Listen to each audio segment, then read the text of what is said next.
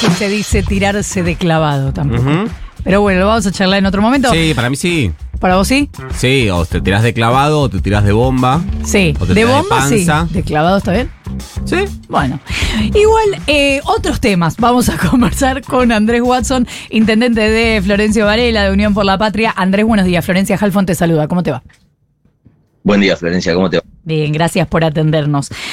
Eh, hay un reclamo de intendentes que se vienen juntando y que vienen tratando de mandar mensajes al gobierno nacional, como están haciendo los vicegobernadores, como hacen algunos grupos de gobernadores. Bueno, ¿cuál es exactamente el reclamo, o mejor dicho, qué respuesta debería dar el gobierno nacional a los intendentes? Mira, nosotros ya en esta instancia estamos haciendo, renovando un pedido de audiencia directa con el presidente porque hay temas que nos preocupan muchísimo, que son los que vemos que nuestra gente padece eh, más a fondo dentro de toda la generalidad de problemáticas que está teniendo a partir de la llegada de este nuevo gobierno. Fundamentalmente estamos hablando de ejes importantes como transporte, alimentos, educación, salud y obra pública. Eh, son temas que nos preocupan muchísimo porque el Estado debe estar presente, esto no, es una frase, sino que realmente eh, la Argentina necesita de un Estado que esté apoyando a la gente y no lastimándola o agrediéndola como, como está haciendo a partir de la llegada de este nuevo gobierno con eh, la quita de subsidios, con la falta de entrega de alimentos, con la quita también de los incentivos a la educación que hacen peligrar el inicio de las clases. Eh, en cuanto a salud, eh, se están restringiendo, directamente se, se suspendieron la entrega de, de, medicamentos, de sillas de ruedas, de camas ortopédicas, medicamentos inclusive para tratamientos oncológicos. O sea, es muy grave la situación.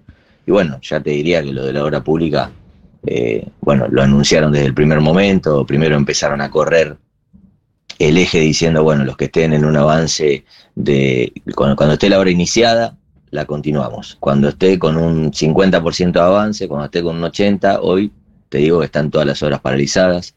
En nuestro caso tenemos obras, por ejemplo, de centros de desarrollo infantil que modificamos eh, con el gobierno nacional anterior y en este caso las obras están terminadas y no nos quieren entregar la llave de los propios centros de desarrollo infantil en donde debemos empezar las clases en marzo.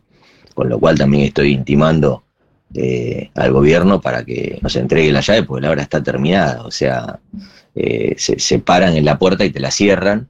Eh, son casos, la verdad, que, increíbles.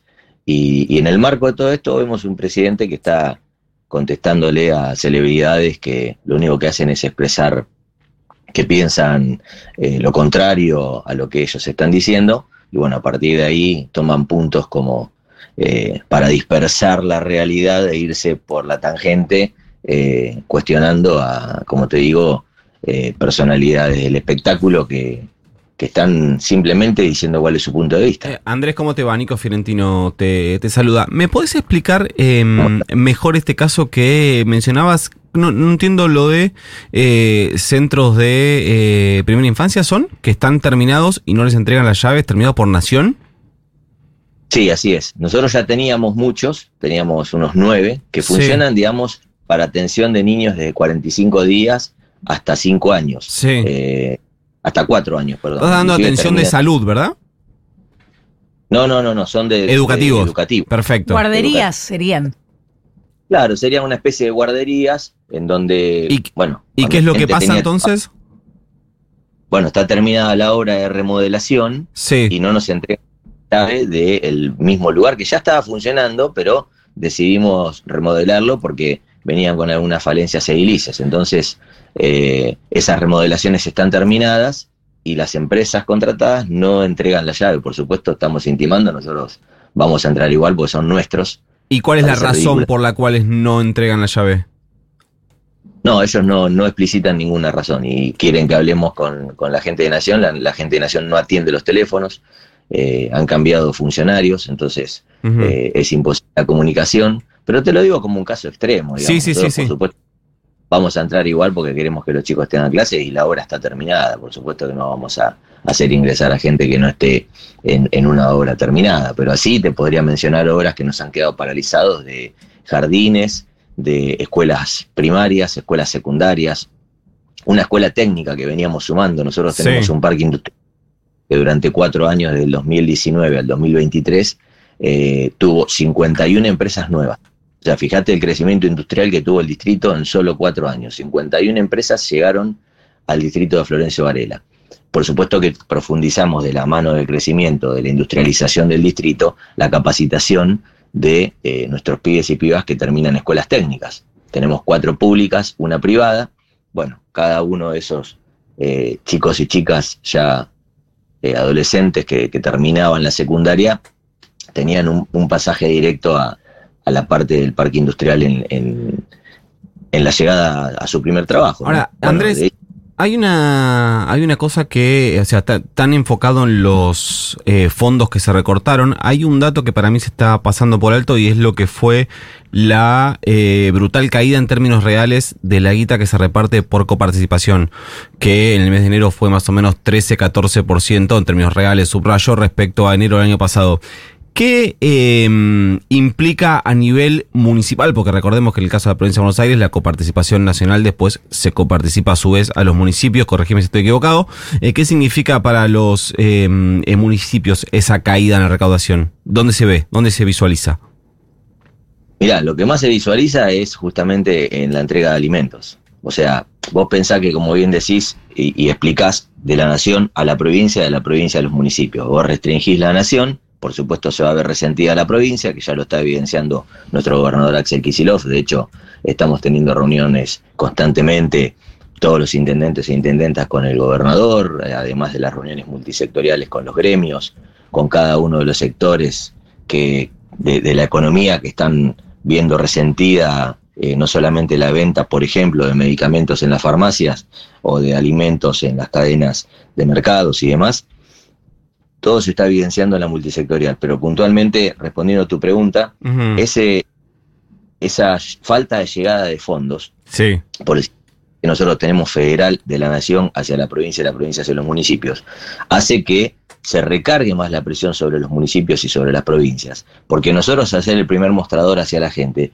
tenemos que, por ejemplo, contener el aumento de más del 30% de la demanda que tenemos en comedores y merenderos, a los cuales la nación no está haciendo llegar los recursos. Entonces, no solo los, no los envía a la gente, no los envía a los municipios para que nosotros los hagamos llegar a la gente sumando a la, a la que ellos envían de nación. Eh, entonces eso resiente mucho más eh, la entrega de alimentos que se ve multiplicada por la demanda.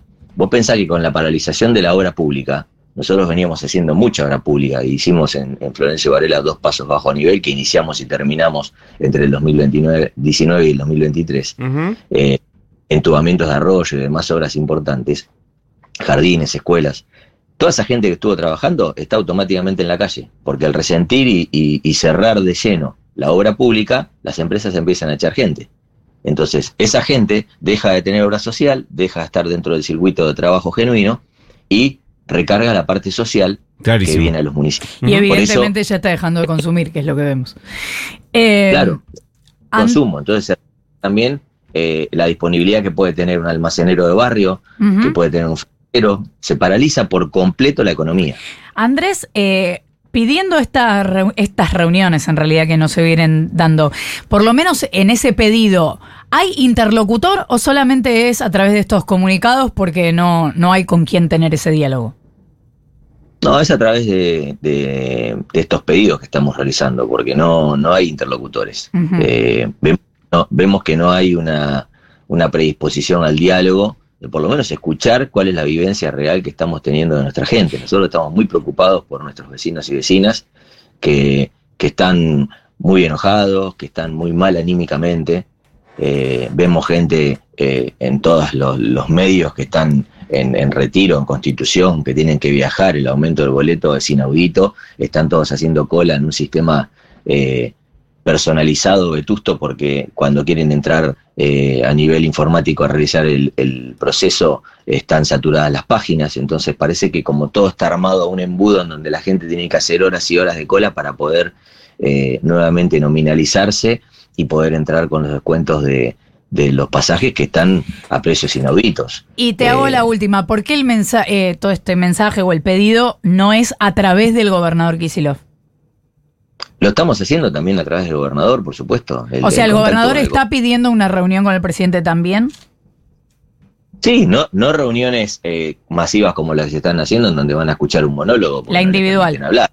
Ah, claro, vos pensás que un gobernador, por ejemplo, el caso de Sharpstra, eh, dice lo que dice, es, el enemigo público número uno. Y estamos hablando de Córdoba, donde el, actual presidente tuvo la mayor cantidad de votos. Pero el gobernador está diciendo, los intereses del pueblo cordobés no se tocan. Bueno, nosotros estamos diciendo lo mismo exactamente en cada uno de nuestros municipios que componen la provincia de Buenos Aires. Estamos en absoluta comunidad y unidad con el gobernador Axel Kisilov, que está también reclamando constantemente porque ve que las cuentas de la provincia se van a resentir y automáticamente ve que las cuentas de los municipios también se van a resentir. Eh, en el marco de un aumento de la demanda de cada uno de los vecinos que va saliendo del circuito laboral. Entonces, estas personas venían eh, hablando mal del Estado presente y están haciendo indirectamente con todas las medidas que toman que el Estado tenga que estar más presente que nunca. Es Andrés. del circuito laboral viene al Estado. Es Andrés Watson, intendente de Florencio Varela. Muchas gracias por habernos atendido. Gracias a ustedes. Que tengan buen día. Igualmente, un abrazo. Siete minutos para las